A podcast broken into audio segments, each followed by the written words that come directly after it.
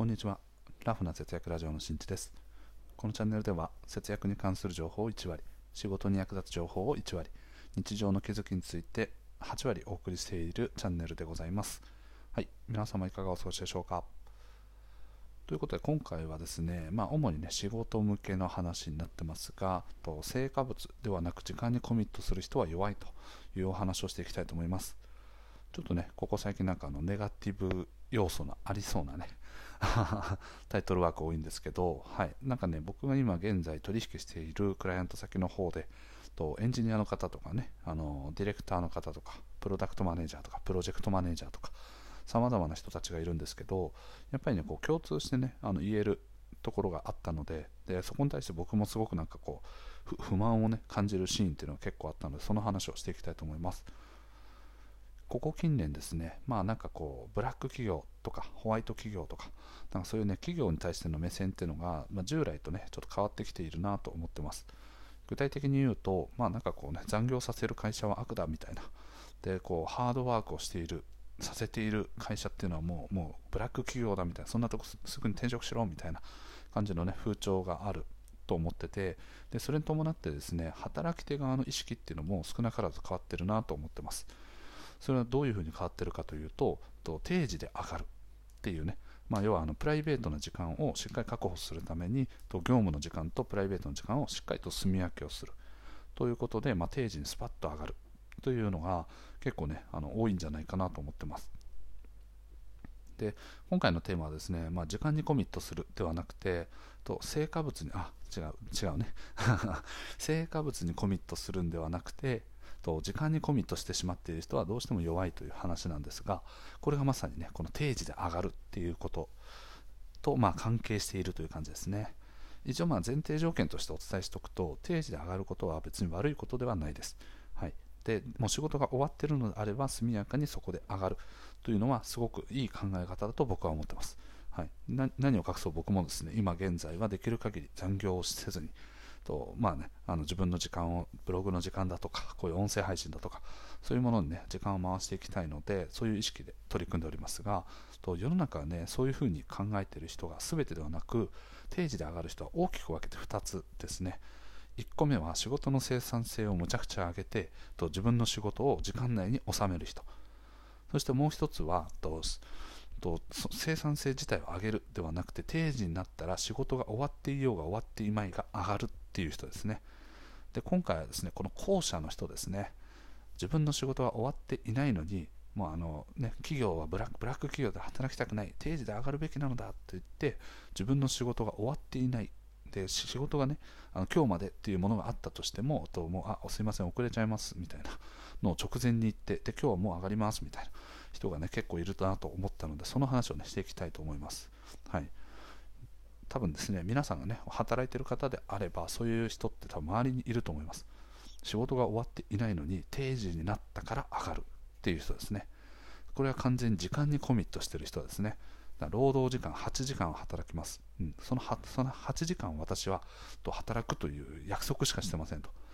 なので仕事の自分に与えられた仕事が終わっていようが終わっていまいが8時間働くということに私は意義を感じていますと。いうことで大体そういう人たちの共通事項はまず1つ目はですね仕事が遅れていても報告がない。ということですね。であとはと就業時間ぴったりになったらと就業すぐに上がる。っていうね特徴すごくあると思います。もうなんならね事前にもうあの例えばじゃあ6時まで夕方の6時まで働いてる人だとしたらおそらくねもう5時50分ぐらいからもうね仕事終わりモードになっているはずですね。でちょっと身支度したりとかもういつでも上がれる状態みたいなのをすぐに作っておいて。で6時になったら、はい、今日の業務終了しますみたいな連絡とか就業のそのタイムカードとかをねスパーンと押してもすぐに帰るみたいな。そういう人いらっしゃると思いますね。でなんか上司とかがねあれ？依頼してたやつなんか今日までのやつあるけど終わってないのかな？みたいな。で確認しようとしてもいないみたいなね、うん、まあそもそもね。その時間に確認すんなよって話なんですけどそんな感じでですね自分自身が遅れているとかねいうものに対してのそのこう責任感とかそういうものがなくそのままスパンと上がっていってしまうみたいな人がね結構多いんですよね。でこういう人たちはですねあの上の人とか依頼をしている人からするとすごくコントロールしにくい。し仕事ができる人って前多分話したんですけどこっちから何かを聞く前に向こうから報告が上がってくるんですね。例えばじゃあこの日程ではちょっと今現状の進行状況他の業務とかも差し込みで入ってきてるから難しいです。なのでこの日程をこっちにずらさせてくれませんかみたいな。でそれが難しいようだったら別の方に振っていただけませんかとかそういう調整をですね自らが早めにですねあの報告してくるんですね。でそれはなぜかというと責任感を持ってるからですね、はい、責任感というのは自分に与えられたものをしっかり全うするという意識がある。だけれどもどうしても他の案件とかもその意識でやってるんだがもうどうしても詰め込みすぎちゃうとできないからとじゃあこのミッションをね会社としてこのミッションを完遂させるためには私に依頼をするのではなくて別の方に振っていただいた方がこのミッションは完遂できますよというような、ね、提案などをする。これが仕事ができる人ですね。で一方ね今回のテーマで言うとその時間だけにコミットしてると自分の生産性が高かろうが低かろうがで大体は低いんですけどそういう生産性が低い状態であったにもかかわらずと事前ににその提案なども全く言わない。でこっちから確認をしないと何か返ってこない。でこっちから確認してもあ進行上今のところ大丈夫ですとかね。そういうふうにあの報告をしてくるんですね。で報告をしてくる際にこの進行上別にあの業務的に大丈夫ですとかっていう人っていうのは大体危ない傾向ですね。はい。なぜならですね、まあ、どうどうどういう動向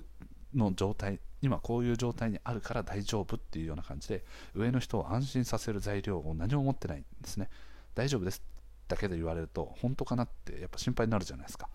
でそれよりもやっぱ仕事ができる人たちは今現在こういうところまで進んでいる。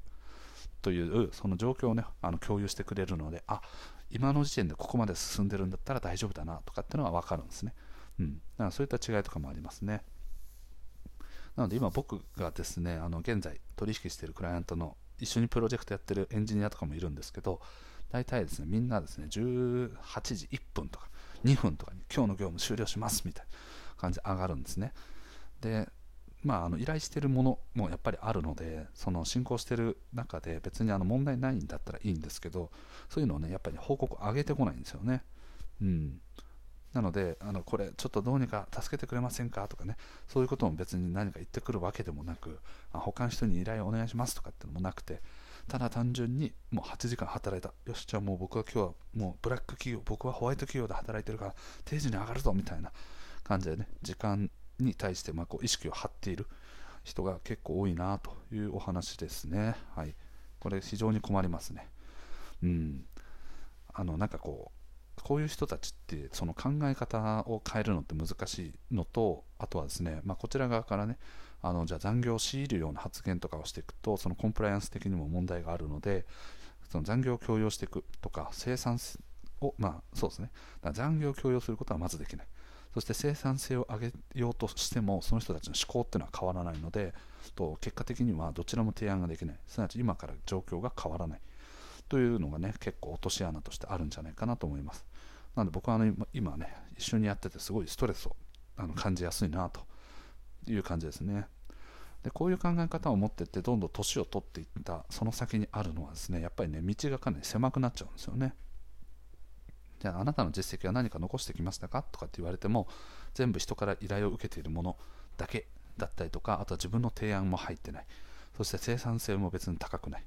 なので作業スピードが速いわけでも作業のクオリティが高いわけでもない。し自分自身からのこう能動的な動きをしているわけでもないのでこういう人材っていうのは結構その市場的にはねあまり求められない傾向が強いかと思います。で一方ですね逆にじゃあどういう人材が求められているかというとやはり能動的に、まあ、自らがね考えて自らでこうアクションをしていく、まあ、すなわちあの勝手にあの吉野に進めてくれるような人っていうのが結構需要が高いんですよね。なので企業としてもやっぱそこら辺を教育したりだとかこうマネジメントするコストを下げたいっていうニーズもあるのでその辺を自発的にもう勝手に気づいたらすごいもう出来上がってるみたいなそんな人材をね常に求めている。というのはどの業界であっても一緒っていう感じですね。はい、なので年を取っていった時にそういったと能動的に動かないだとか、まあ、時間にコミットしている。でこれ業務委託の場合とかもそうなんですけど業務委託っていうのはフリーランスとかですね。僕も今現在フリーランスなんですけどもう時間にね時間働いたらおしまいみたいな っていう人ね結構いるんですよ。でそれはまあそのその会社に所属していないからこそ責任がね薄いというのは、まあ、良くも悪くもあるんですね。なので、まあ、そうなった時に時間にコミットだけしてると業務委託の場合はもう完全にあの成果物勝負になってくるのでそうなった時にいやもうあのなんだこの人すごい作業スピード遅いなとかの上がってくる成果物のクオリティがすごい低いなとかそういう風になってくるとじゃあちょっとあの契約もう今回でね満了とさせてくださいみたいな感じで早々に契約を切られちゃうとかそういうことにもつながってくるのでこの辺はねしっかりと意識しておかないといけないなというね次回の念も込めた配信でございました。なので皆さんもですね時間にコミットするっていうのは別に悪いことじゃないです、はい、ただしその中に含まれているその成果物ね、何を作るのかとかどういうふうにどのスピードでどのようなものを作るのかとかそういうものをですね上げていく意識を持ってと気持ちよくね定時にスパーンと上がることによってご自身の今後のキャリアに役立つスキルだったりとか考え方とかその生産性を上げるとかもそうですね。というものにつながってくるのでと自分のプライベートな時間も作れる。そして自分の将来のキャリアにもいい影響を与えてくる。というようなメリットもあるので、ぜひとも、ね、日常の仕事の取り組み方、意識してやってみてください。はい。ということで、今回の配信は以上です。最後まで聞いてくれてありがとう。また聞いてね。バイバーイ。